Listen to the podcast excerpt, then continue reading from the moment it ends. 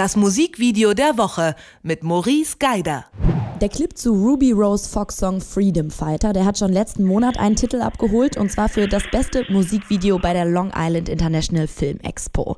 Bei uns räumt das Video von Regisseur Bin Filippo nochmal ab, denn Maurice Geider hat es zum Musikvideo der Woche gekürt. Warum Freedom Fighter sehenswert ist, das bespreche ich jetzt mit ihm. Hallo Maurice. Hi.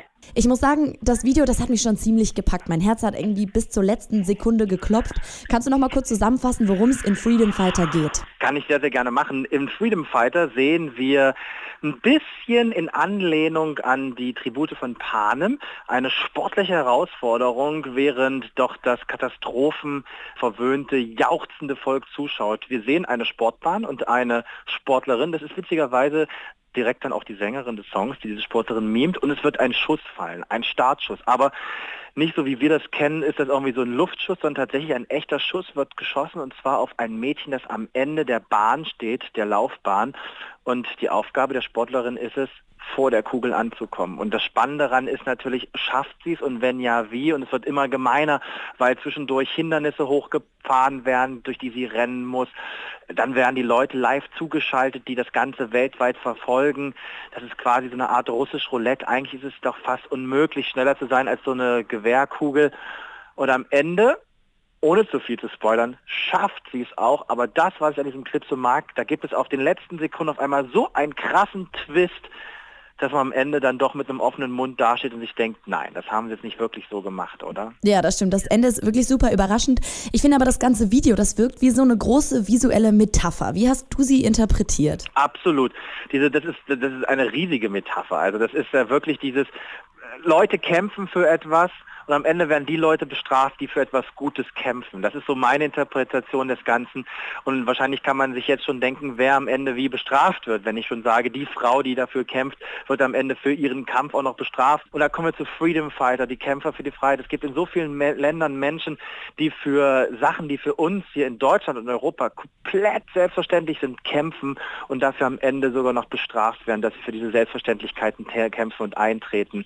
Und genau das ist auch das, was dieses Video sagen will, nutzt aber eine ganz, ganz andere Bildsprache. Wir kennen ja ganz viele dieser Videos, fängt an von Zusammenschnitten von Martin Luther King bis hin zu irgendwelchen Demonstrationen. U2 waren da ganz, ganz groß drin, solche Videos zu machen. Sunday, Bloody Sunday. Hier wird es ganz, ganz anders gemacht. Hier wird ein total cleanes Bild genommen. Total clean deshalb, weil 90 Prozent des Videos im Computer entstanden sind. Das Ding ist quasi komplett in der Greenbox gedreht.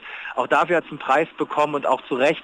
Ähm, und das ist natürlich eine ganz andere Ansprechhaltung, weil hier der Sport, der als Natur des Wettkampfes und der am Ende auch ein bisschen der Gerechtigkeit, weil der Beste einfach schlicht und ergreifend gewinnt, ähm, wird der Sport genommen, um dieses dann doch ganz, ganz andere Bild zu vermitteln. Das finde ich ganz toll und ganz gelungen. Also mit dieser Metapher steht dann schon auch eine politische Message dahinter, meinst du? Absolut. Also das fängt ja schon an im Text des Songs, der, der, der, der Name des Songs und das ist eine total politische Botschaft. Das richtet sich aber auch so ein bisschen an unsere aktuelle Gesellschaft, die ja auch sensationslüstern ist. Ne? Also bestes Beispiel, vor, also gestern ist eine Brücke in Genua zusammengebrochen und bis heute sind die großen Zeitungen voll mit den Bildern, aber nicht wirklich mit den, mit den Bildern, die erklären, was da passiert ist und mit den Bildern, wer gerettet worden ist, sondern mit den Bildern von den zerquetschten Autos, mit den Bildern der kaputten Brücke und den eingestürzten Häusern drumherum.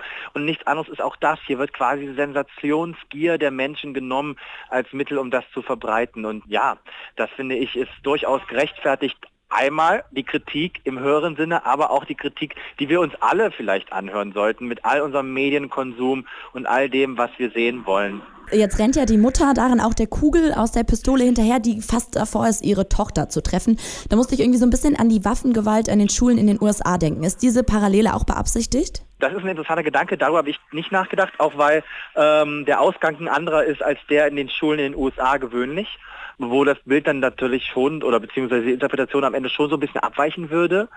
Aber es spielt natürlich dem allgemeinen Verständnis von Müttern auch so ein bisschen hinzu.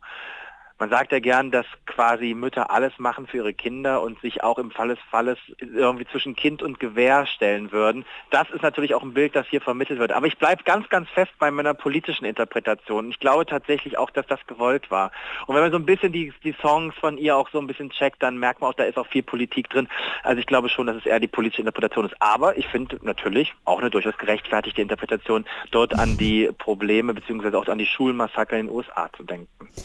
Der Wettlauf der Mutter, der wird ja gestreamt, du hast es gesagt, von zu Hause auf der Arbeit und in der Bahn fiebern die Leute mit. Aber was dabei auffällig ist, ist, dass unter den Zuschauern nur Männer und keine Frauen sind. Was hat das für eine Bedeutung? Da wird ja eine Zukunftsgesellschaft gezeichnet. Weil das, was wir dort sehen, ist ja in unserer aktuellen Gesellschaft Gott sei Dank nicht der Fall und zumindest so klar, wie es dort zu sehen ist, nicht der Fall und vor allen Dingen auch nicht, äh, die technischen Möglichkeiten sind nicht ganz so, glaube ich. Darum war es meine Situation, dass man dort einfach eine Zukunftsgesellschaft sieht, eine sehr männerdominierte Gesellschaft, die hoffentlich so nicht eintritt, weil ich davon ganz weit entfernt bin von meinen Idealen. Ähm, aber natürlich auch, wenn man es auf aktuelle, äh, auf aktuelle Geschehnisse in der Gesellschaft bezieht, natürlich jetzt ohne zu viel an die MeToo-Debatte zu denken, aber die Position der Frau auch in der westlichen Gesellschaft nach wie vor eine ist, die benachteiligt ist. Und auch da geht das Video an. Und quasi dort die doch ähm, immer noch männerdominierte Welt schon so ein bisschen mit einbezieht. Aber auch das, würde ich sagen, ist eine Interpretation, die wahrscheinlich auch zur Künstlerin passen würde. Aber ich bleibe ganz fest bei meiner politischen Hauptintention, die da drin steckt in dem Video. Das Musikvideo der Woche ist diesmal der Clip zu Ruby Rose Fox Song Freedom Fighter. Was so besonders an dem Video ist, das habe ich mit Maurice Geider gesprochen. Vielen Dank, Maurice. Tschüss. Das Musikvideo der Woche mit Maurice Geider.